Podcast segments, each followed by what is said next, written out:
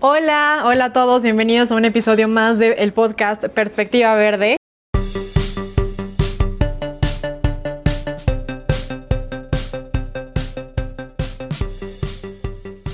El día de hoy vamos a hablar sobre un tema bien interesante y bien importante. Vamos a hablar referente al agua. Y para esto les cuento que datos del INEGI nos indican que aproximadamente un 95% de las viviendas en México cuentan con las redes y la infraestructura para el abastecimiento de agua. Sin embargo, a veces esto creo que ya sabemos que no implica que el agua llegue, ¿no? Pero el 5% restante no cuenta con este sistema y entonces para abastecerse tienen que hacerlo a través de acarreo. El día de hoy tenemos a un invitado que, bueno, es experto en estas cuestiones hídricas. Él es un antropólogo social, es egresado de la Escuela Nacional de Antropología e Historia. También es socio y cofundador de eh, la Asociación Acciones para el Desarrollo Comunitario, ABECO. Y bueno, también tuvo una participación, eh, híjole, aquí se me van a disculpar, pero tiene un título muy largo su libro, que seguro está padrísimo, pero tuvo una participación en el libro Buenas prácticas para la articulación entre OCCs y comunidad, una experiencia en la Sierra Huichol. El día de hoy tenemos con nosotros a Navani Vera. Navani, qué gusto que estés aquí con nosotros el día de hoy. Muchas gracias por venir. Eh, cuéntanos un poquito quién, quién es Navani Vera, por qué se dedicó como a esta cuestión a lo mejor de problemáticas de pues hídricas, ¿no? Eh, referentes al agua. Em, ¿Y qué has estado haciendo en este tiempo? Bueno, pues primero que nada muchas gracias por la invitación. Eh, como bien dices, este eh, pues yo desde muy joven empecé a involucrarme en proyectos de desarrollo comunitario. Desde los 13 años participé en campañas de alfabetización para adultos en comunidades rurales. Nos íbamos eh, las vacaciones de verano, pues ahora sí que en lugar de descansar en nuestras casas o ir a vacacionar este algún a la centro playa o turístico, algo. ajá. Eh, era una organización pues autogestiva de jóvenes eh, que no, durante seis meses nos capacitábamos, recaudábamos fondos y nos íbamos dos meses a vivir a las comunidades. Este, aprendíamos a, la- a partir de la pedagogía de Paulo Freire, enseñar a leer y escribir a la gente. Creo que ese fue como lo que lo primero que me marcó y me condicionó para lo que iba a hacer el resto de mi vida. Eh, después estudié antropología social, justo pues por esta inquietud pues muy social. Fundé una asociación civil este, de desarrollo comunitario y distintas actividades que me llevaron a, en algún momento a hacer una evaluación de, de impacto de un proyecto ahí multidisciplinario integral en la Sierra Huichol, eh, dentro del cual estaba Isla Urbana, la captación de lluvia. Y ahí conocí a, pues, a Enrique, el fundador, a Jenny, también una de las fundadoras. Y bueno, pues de ahí se creó un vínculo, el cual pues ya tiene pues más de ocho años eh, y pues tengo ya un poco más de seis años siendo parte del equipo de Isla Urbana. Actualmente yo soy director de comunicación, entonces pues veo temas pues justo, ¿no? De vinculación con medios de comunicación, generación de materiales, este, el mensaje que mandamos nosotros para afuera del proyecto, ¿no? Como la difusión de todo lo que ustedes realizan. Sí, entre, entre otras cosas, sí. Entonces, bueno, bien comentas ya que tuviste primero este acercamiento social como con la cuestión de alfa- alfabetizar a, a los adultos, enseñar a, a leer, escribir. Y bueno, eh, es algo que hemos estado retomando mucho en episodios anteriores, que siempre es, es ya innegable que la cuestión social y ambiental van de la mano, ¿no? O sea, van Claro. una con la otra y se complementan totalmente. Entonces, ¿cómo diste ese brinco o cuándo crees tú que comenzaste a interesarte de pasar a este tema un poco más meramente social a pasarlo a la problemática ambiental o como a ligar esas dos partes? Claro. Sí, como dices, lo, o sea, yo creo que no se puede separar tal cual, debe ser socioambiental siempre. Claro, exacto. Eh, en mi caso le entré primero a lo social, este, y, y bueno, muy interesante, también es un campo inmenso, infinito, ¿no? Si te clavas solo en lo social. Eh, sin embargo, en mi caso, pues fue justo, digamos, como, como este contacto con la captación de lluvia, tal cual, con lo que viene haciendo Isla Urbana desde hace ya un poco más de 11 años, cuando pues tal cual, como que lo, lo vi, me brincó, se me apareció ahí, eh, pensar en de hecho, en mi caso fue como, como nunca me había como brincado tanto la parte este, eh, de sostenibilidad medioambiental antes, ¿no?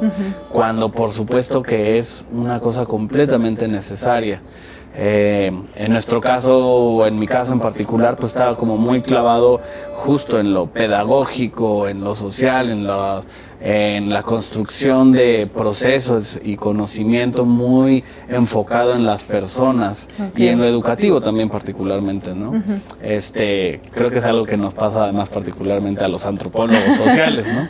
Este, pero cuando ves la transversalidad eh, y la importancia que tiene el tema medioambiental, pues ya te das cuenta que es inseparable, que siempre estuvo ahí, quizás yo no lo veía, claro.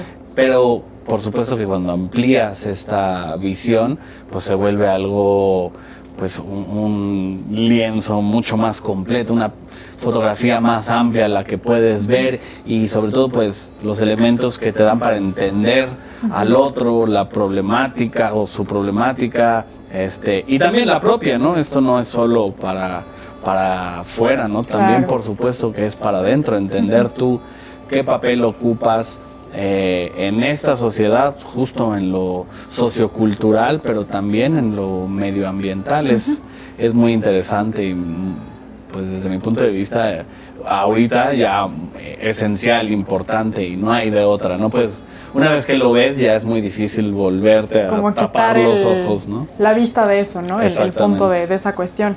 Sí, y creo que justo el que te hayas involucrado como en esta parte social primero, a lo mejor también te dio un espectro muy amplio de, de entonces poder ubicar o, quizás entender también las necesidades de la gente respecto a cuestiones hídricas, ¿no? En este sentido.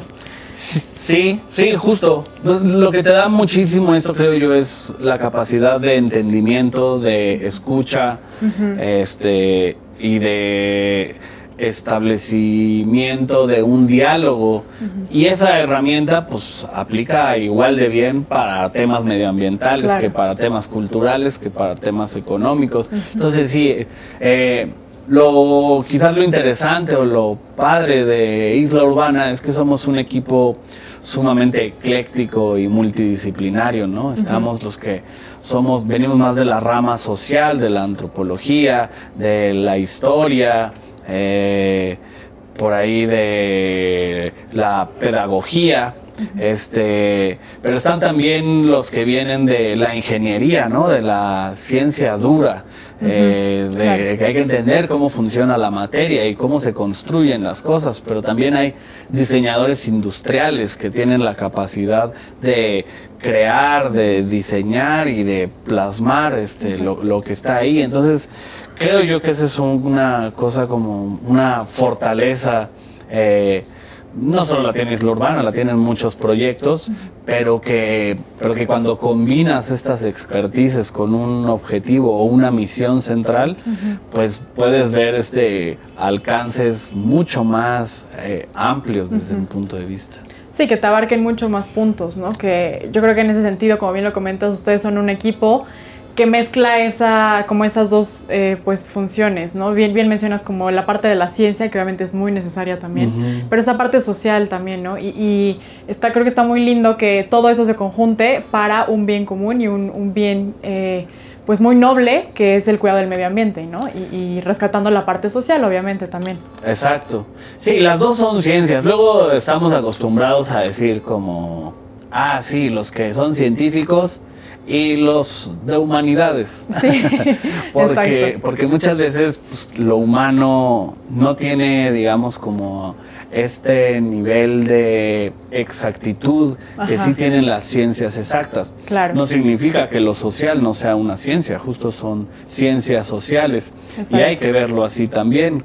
Hay eh, herramientas, hay metodologías, hay este, conceptos que enmarcan todo.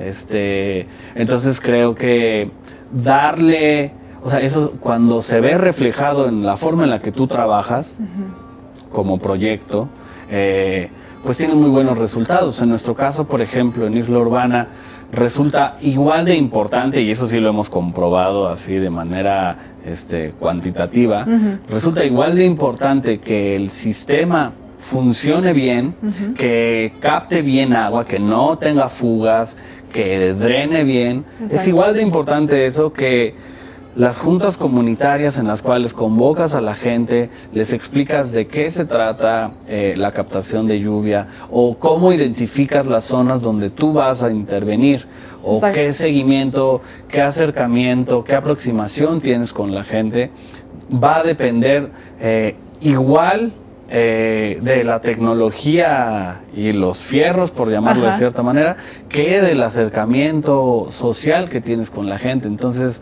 eh, creo que es importante, o por lo menos en la experiencia que yo he tenido en Isla Urbana, darle la, justa importancia a, los dos procesos, ¿no?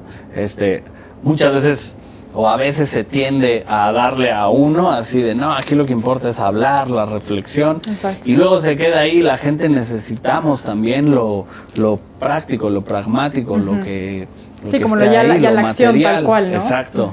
Y luego sucede, a otros les sucede lo contrario, ¿no? Pues tenemos, ya tenemos ahí la tecnología, ¿qué más? Pues nada más dásela y ya, la gente va a saber cómo y este, cuándo y por qué. un manual, escríbele las instrucciones y ahí lo tienes y bye.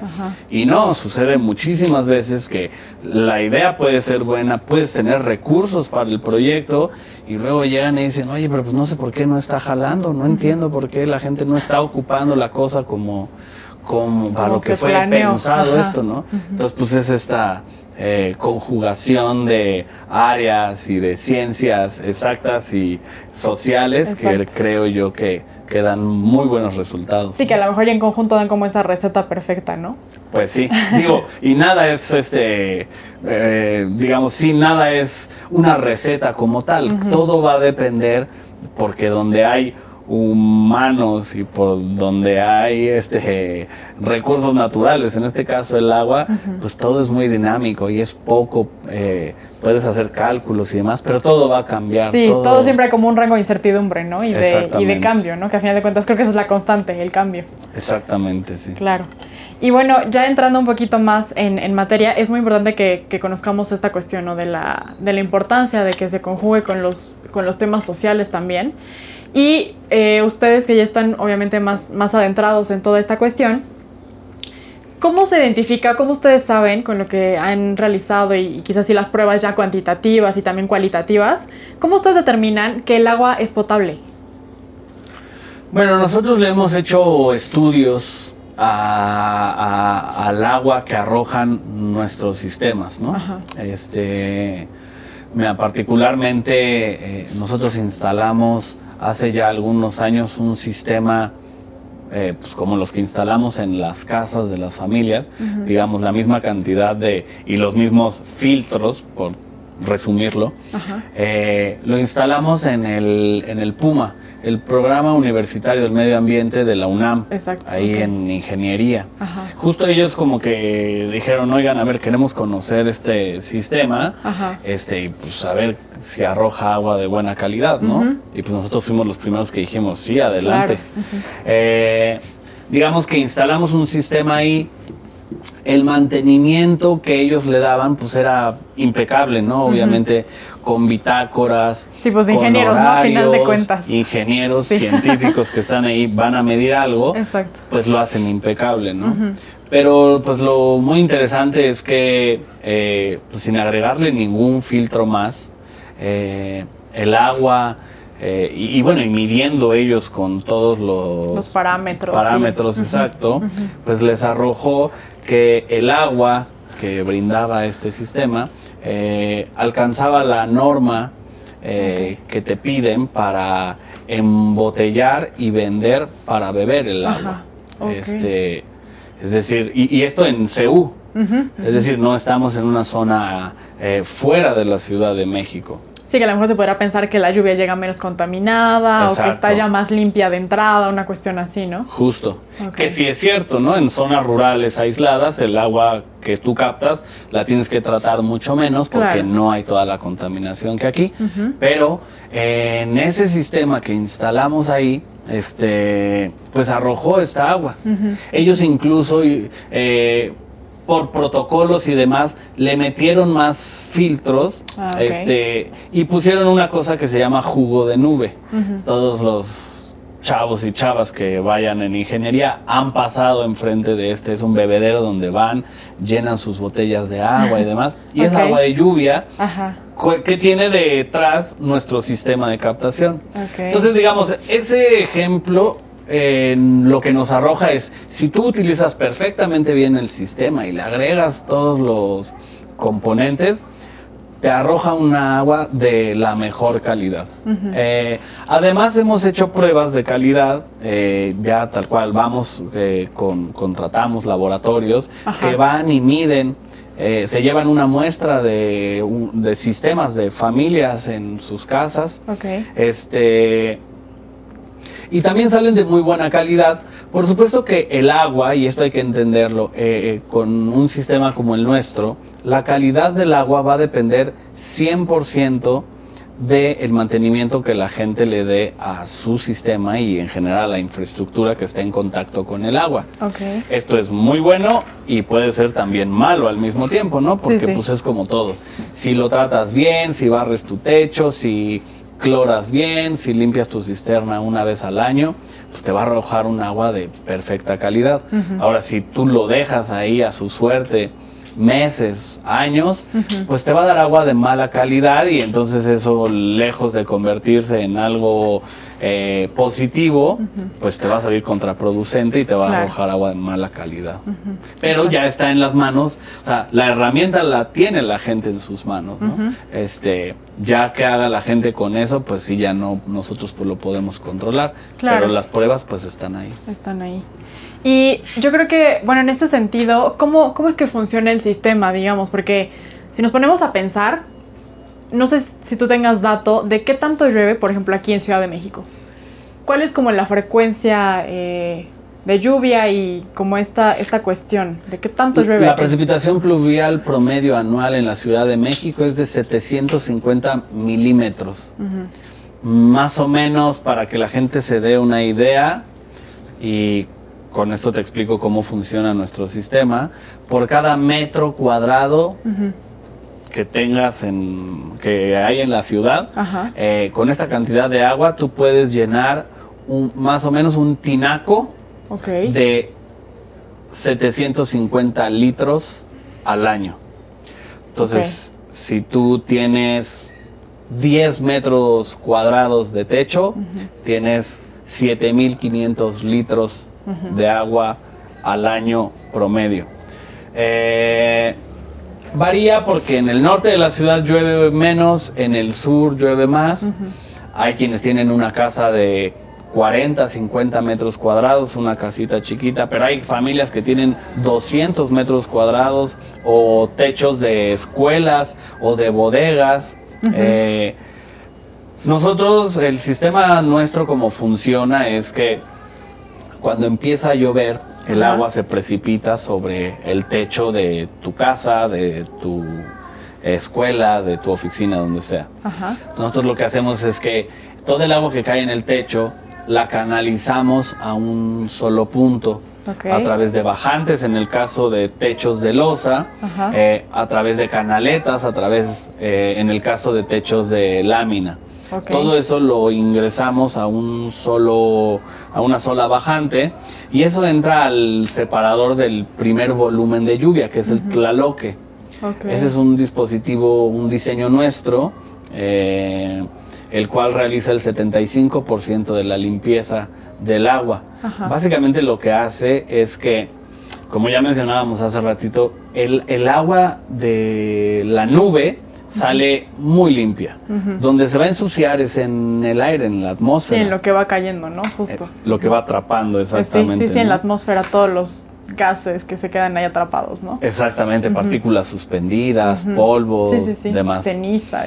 Ahí se va ensuciando. Ajá. También se va a ensuciar en la superficie en la que cae. Claro, ok.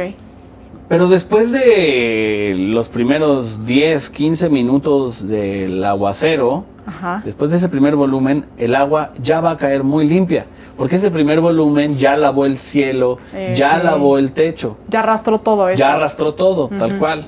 Entonces, lo primero es, lo, lo más sucio es ese primer volumen. Ese primer volumen es el que ingresa al tlaloque y Ok. se queda, digamos, como encapsulado. Ajá.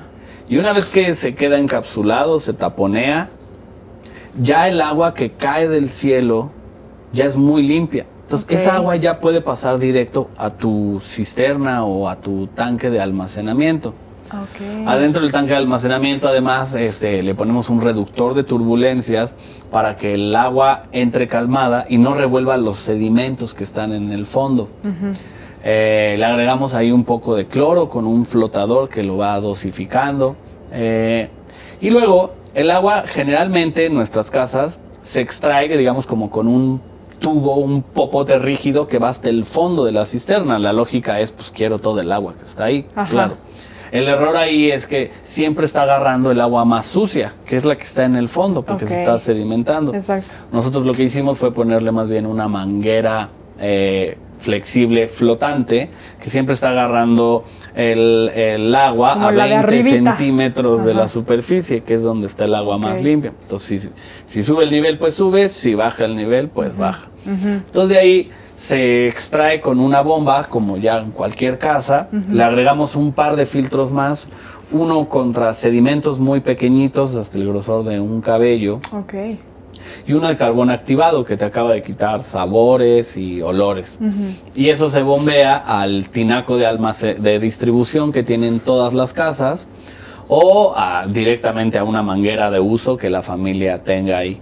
Con este sistema que te acabo de describir, el agua se puede utilizar para todos los usos del hogar. Lavar, cocinar, bañarte, trapear, baños, por supuesto, etcétera, etcétera, etcétera. Con un paso extra, como puede ser hervirla, agregarle gotitas de plata coloidal con la que desinfectas la verdura, un filtro de estos pasivos que venden en Ajá. el súper, eh, así, el agua se puede beber perfectamente. Ok. Entonces, esa es, así es más o menos como funciona nuestro, nuestro sistema. Ok. Mencionabas que lo que eh, capta la primera, digamos, como la lluvia sucia, es, es un dispositivo que se llama Tlaloque. Este- estos nombres, como, ¿de dónde surgieron o por qué los, los adecuaron de esta forma? Sí, pues ahí este mm, nosotros en el proyecto somos eh, digo, aunque tenemos gente que equipo este binacional, porque hay varios estadounidenses, eh, en realidad somos un proyecto pues muy mexicano, muy chilango además, como muy de la Ciudad de México, ¿no? ajá. Entonces siempre nos ha interesado como pues sentirnos orgullosos y mostrarlo y transmitirlo, pues los mm, el origen, eh, eh, la historia que tenemos prehispánica con el agua en la cuenca, en el valle en el cual habitamos. Eh, de ahí surge pues la idea, por supuesto tenemos al Tlaloc, el dios de la lluvia, para los mexicas. Eh, y en la propia mitología mexica, eh, Tlaloc, que vivía en el Tlalocan, una zona llena de agua, lluvia, ríos, árboles, maíz, maíces, frijol, este tenía unos ayudantitos que eran representados como niños y niñas, a los cuales les daba eh, vasijas llenas de agua y los distribuía por todo el mundo. Y cuando les daba la instrucción eh, rompían estas vasijas. Mm. El- al romperse era lo que se escuchaba eran los relámpagos y el agua que caía pues era la lluvia, ¿no? Entonces nosotros retomamos un poco como este esta idea de los tlaloques como ayudantes de Tlaloc que le ayudan a, a repartir la lluvia por todo el mundo. Este y bueno, pues eh, de, de ahí viene el, el punto. Eh, tenemos ahora también el Tlaloquito, que es un dispositivo eh, igual, pero más pequeño, por si el techo es más pequeño o por si es en zonas rurales, Ajá. este, necesitas menor separación.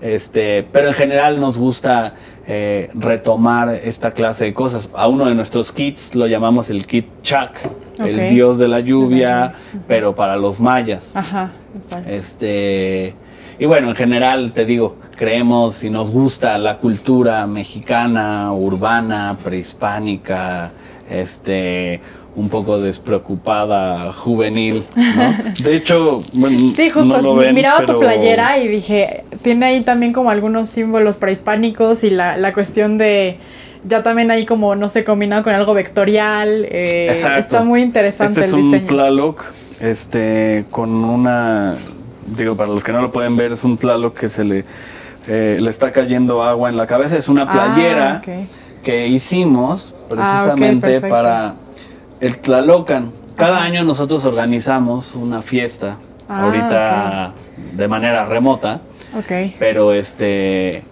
eh, y retomando de nuevo esta mitología, cada año hacemos una fiesta el Tlalocan, digamos, para agradecer y celebrar el inicio de temporada de lluvias, ¿no? Muchas, muchos grupos eh, en México celebran y agradecen este, distintos momentos de- del año, ¿no? Y particularmente el inicio de temporadas de lluvia claro. es muy importante. Entonces, nosotros, si bien no llevamos una vida ritual tan demandante como muchos grupos indígenas, pues creemos que es importante, hay ciertos valores, por decirlo, eh, como el agradecimiento, Exacto. como la celebración, como la generación de comunidad, que pues no importa la época en la que vivas ni la zona del mundo que habites, nos parecen importantes. Entonces eh, generamos esta celebración donde pues la idea es convivir, agradecer, celebrar, eh, hablar además Ajá. acerca de temas eh, relacionados con el agua, con la sostenibilidad y demás. Eh, y bueno, esta es una playera conmemorativa. Ahorita obviamente no estamos pudiendo hacer estas celebraciones eh, multitudinarias como, Claro. como veníamos haciéndolas, pero Ajá. te digo, está un poco detrás de, de- de nuestro proyecto todo este interés más allá de solo la instalación de los fierros. ¿no? Exacto, exactamente. Y bueno, ahorita que también ya empieza la temporada de lluvias por ahora, ¿no? Justo ya es como la temporada en la que ya va a empezar a llover un poquito más por acá. Pues finales de mayo, eh, principios de junio, aunque ahorita ya con, ahora sí que con el cambio climático, pues Sí. está difícil calcularle, de pronto te está lloviendo en diciembre, Ajá, de pronto llueve hasta julio, agosto. Está, se está moviendo mucho en realidad, de ahí sí estamos viendo este pues muy palpable el cambio climático, cómo nos afecta, pero sí estamos cercanos a que empiece la temporada de lluvias. Sí, claro, ¿no? Que ustedes justo eh, estando en esta cuestión también se percatan mucho, pues no solamente de los problemas hídricos o referentes a la disponibilidad del agua, ¿no? Sino también a esta, pues a todo lo que implica y todos los cambios que está generando el cambio climático, la contaminación, etcétera. Sí. Entonces yo creo que ustedes tienen ahí como hasta quizás cuantitativamente cómo está influyendo, ¿no? O qué es, qué es lo que está sucediendo. Sí, de hecho em, es interesante porque lo que, o sea, las tendencias lo que van marcando es que va a llover, que está lloviendo menos, poquito, pero menos. Ok. Pero lo que está sucediendo es que se está eh, concentrando en eventos de lluvia más fuertes. Ok. ¿no? O sea, quizás antes lo que llovía en siete días, ahora lo esté lloviendo en seis o cinco, en concentraciones de tiempos, de horas más fuertes. Eso en términos de captación de lluvia es mucho mejor. Te, te sirve mucho más que toda la lluvia de un día te caiga en dos horas o en una hora Claro. que te esté chispeando. Que te esté ahí. cayendo ahí en abonos chiquitos, ¿no? Así como durante los días. Exacto, Ajá. en términos de captación de lluvia, la- lo que está sucediendo con la tendencia del cambio climático eh, acá en la Ciudad de México, digamos que beneficia, o sea, Ajá. no, no beneficia, sino lo podemos aprovechar. Exacto, más bien, ¿no? Como sacarle jugo a esa cuestión que, bueno, ya está ocurriendo, entonces se Pues- puede aprovechar. Exactamente. Y por ejemplo, con estos sistemas, porque digamos, teniendo como quizás en mente, en promedio, ¿cuánto, cuánto es el consumo de, de una, de una casa hogar promedio, no sé, cuatro personas en general? Los, los sistemas que ustedes tienen, abastecen todo ese, toda esa necesidad hídrica o digamos que fungiría más como un complemento o como hacer mancuerna con la captación de lluvia? Claro. Pues mira, esto depende eh, mucho de la capacidad de captación, techo, la capacidad de almacenamiento, cisterna y, eh, bueno, dónde estés ubicado. Si todo esto lo estamos ubicando en la Ciudad de México, pues llueve bastante, pero hay zonas del país donde no llueve mucho. Claro. Y va a depender también de, pues, el consumo, como tú decías, ¿no? No es lo mismo una persona o una, una pareja mayor que una familia de seis con bebés y niños y niñas que ocupan más agua, ¿no? En principio te diría que la captación de lluvia debe ser considerada o contemplada como una fuente complementaria de abasto de agua. Eh, que te abastece en la Ciudad de México, estamos hablando de 7, 8 meses al año de agua. Que no es poca cosa. Hay gente, con la gente con la que nosotros trabajamos, es gente que no tiene agua nunca que solamente le llega agua a través de las pipas. Ok. O sea, no tiene conexión a la red de distribución de agua potable. Exacto. Entonces, cuando tú pasas de una situación donde siempre tienes que estar esperando a que llegue la pipa o pagar por ella, este, y siempre estar limitado o limitada para su uso, pasas en temporada de lluvia a de verdad a no tener dónde más guardar agua porque es muchísima el agua que cae. Ok. Eh, en otros contextos, por ejemplo en la Sierra Huichol, donde trabajamos también desde hace más de ocho años, eh, la gente le cuesta tanto conseguir agua que es acarreándola desde ojos de agua o riachuelos, además de mala calidad, que la dosifican tan bien un almacenamiento de 15 mil litros, que es el que nosotros instalamos, este, les dura todo el año. O sea, logran, logran toda la temporada de lluvias, digamos, casi casi que la puedes despilfarrar porque lo que ocupes hoy, en la tarde va a caer un tormentón y lo vas a rellenar. Pero una vez que termina la temporada de lluvias, ellos lo que hacen es que guardan esa agua solo para cocinar y beber. Punto. Todo lo demás sí lo hacen con la fuente, eh, pues no natural, sino la que tenían desde antes, ¿no? Este, tradicional. Eh, pero logran sobrevivir toda la temporada de lluvias con el agua de lluvia almacenada. Entonces, te digo, depende mucho de, de, qué uso, qué, cómo la dosifique cada familia. Pero repito, si tuviéramos en la Ciudad de México eh, las casas un almacenamiento gigante, podríamos llegar a vivir todo el año con, agua, de, lluvia. Ajá. Ahora, por supuesto, tenemos que cambiar nuestros hábitos de, consumo. Como tú dices, este, hay por ahí datos, eh, no son del todo ciertos, pero se habla de que en la Ciudad de México los habitantes gastamos 300, un poco más de 300 litros por persona al, día, claro, que es muchísimo. Sí. Es un poco engañoso porque ahí el 40% del agua total que ingresa a la red de distribución de agua potable se pierde en fugas. Y como no saben bien dónde están las fugas y no sé qué y no sé cuánto, pues digamos que esas se la transportan a la gente. Al usuario. Exactamente. Entonces es un poquito engañoso, sin embargo, sí tenemos un consumo alto en la Ciudad de México. Yo le calculo que unos 200 litros en promedio, más o menos, son los que, los que utilizamos.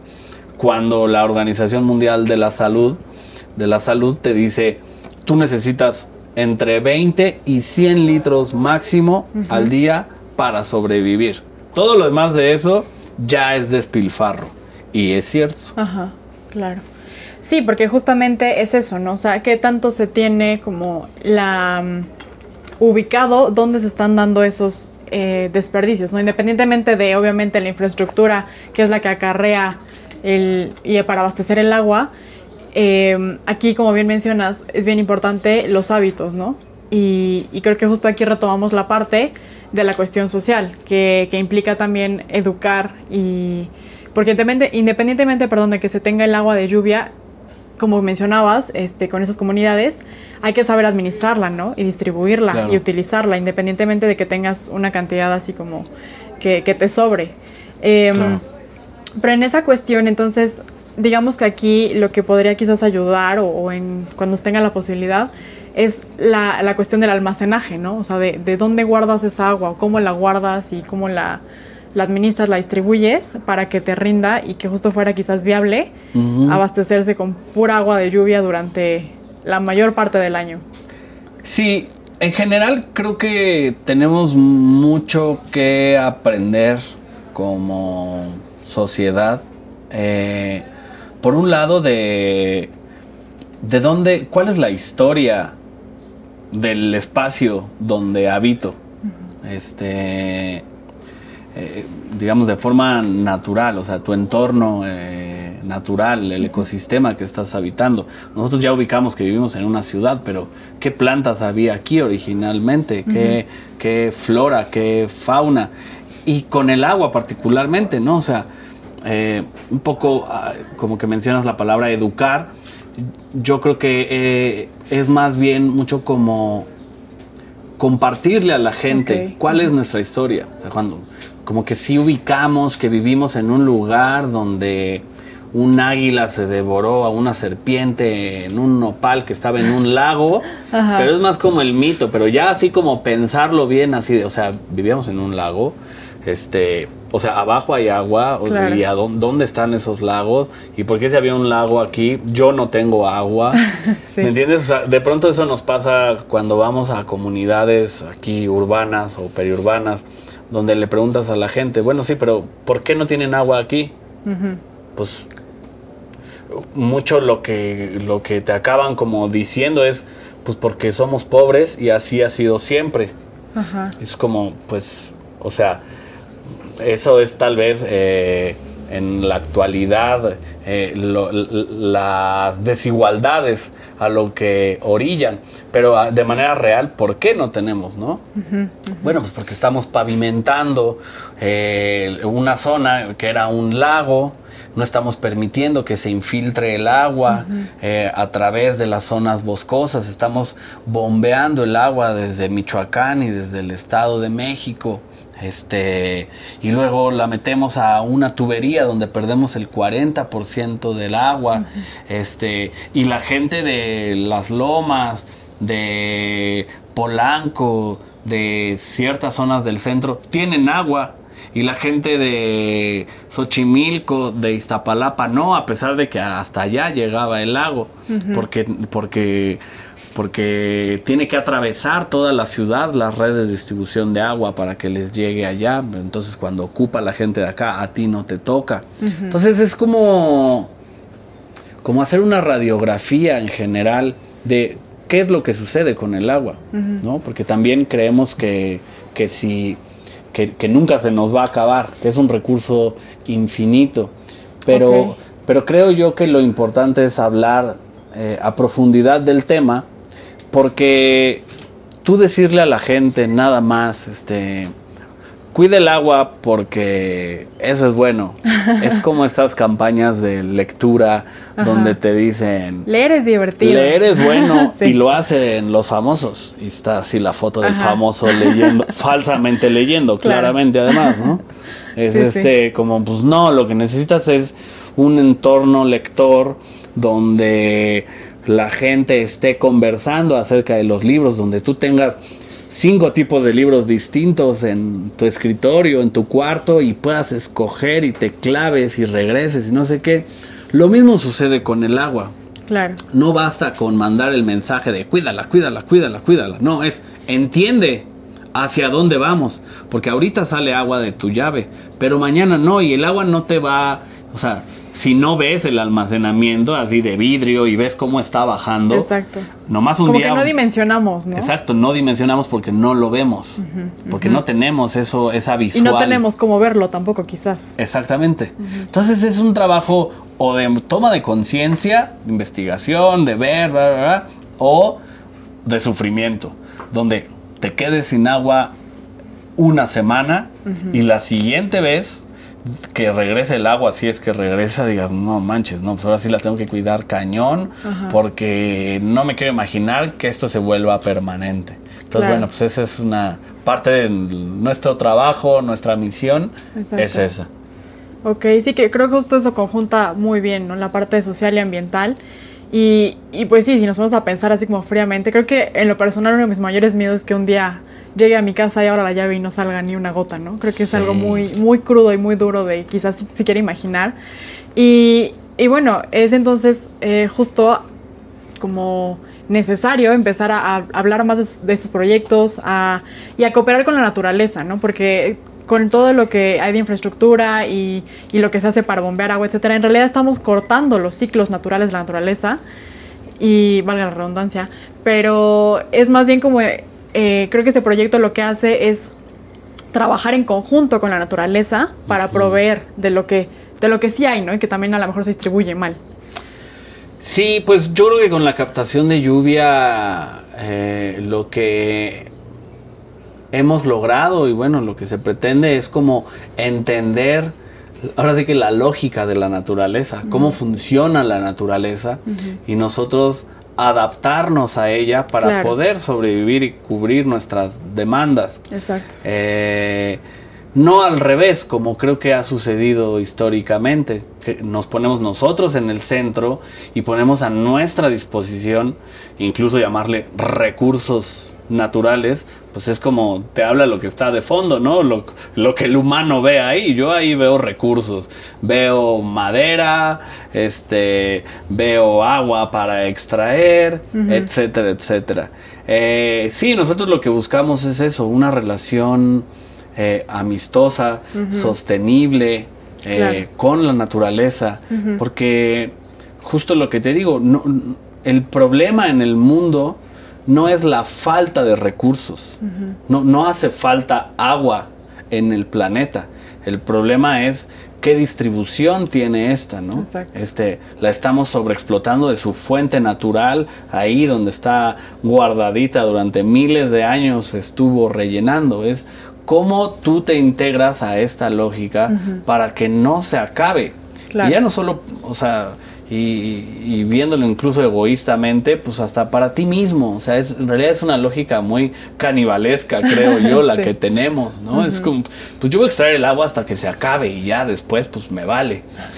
Si lo ves en términos humano-persona, pues sí, ya le va a tocar al de las siguientes generaciones. Pero si lo ves como especie, como ser humano, este, como Homo sapiens sapiens, pues es un suicidio, ¿no? Ninguna colmena, ningún hormiguero actuaría así, así de "Ay, explo- ex- acabémonos el recurso y ya los, Los demás, quién que- sabe quién cómo le sabe, hagan. me valen, ajá. Claro. Entonces, bueno, creo yo que estamos en esta, digamos, en esta, históricamente hablando, en, eh, estamos en este proceso de tomar conciencia de que no somos microindividuos ahí viviendo cada uno por separado, ¿no? Este, en este planeta, cuando lo piensas, en realidad todos estamos parados sobre la misma piedra gigante Claro. planeta Tierra, eso es, una piedrota gigante y, y- y todos estamos sobre esa. Entonces, eh, eh, creo yo que poco a poco eh, estamos ciertos sectores Tomando esta conciencia y generando esta lucha eh, para que los demás sectores este, también se hagan responsables, porque sí, de nada sirve que yo no use popote, que le cierre la llave mientras me lavo los dientes, que no le jale cada vez que vaya a hacer pipí, que, que agarre el agua de la regadera en lo que sale caliente. De nada sirve que yo haga eso si la industria productora de mezclilla, de producción de PET, siguen consumiendo cantidades de agua absurdas y contaminando además los cuerpos de agua limpia con sus aguas residuales. Entonces, tiene que ser por todos lados. Tampoco vas a decir tú, ah, no, pues como ellos lo hacen, pues de qué sirve que yo haga algo, ¿no? Para nada, Entonces, creo yo que es un proceso en el que estamos y que, bueno, pues esta clase de ejercicios, de conversatorios y demás, pues son parte del camino que se tiene que hacer para tomar esta conciencia, porque pues no sabes en el futuro quien escuche esto, en qué lugar va a estar de toma de decisiones que probablemente pues se vea influido por esta forma de pensar. Sí, hacer un cambio, ¿no?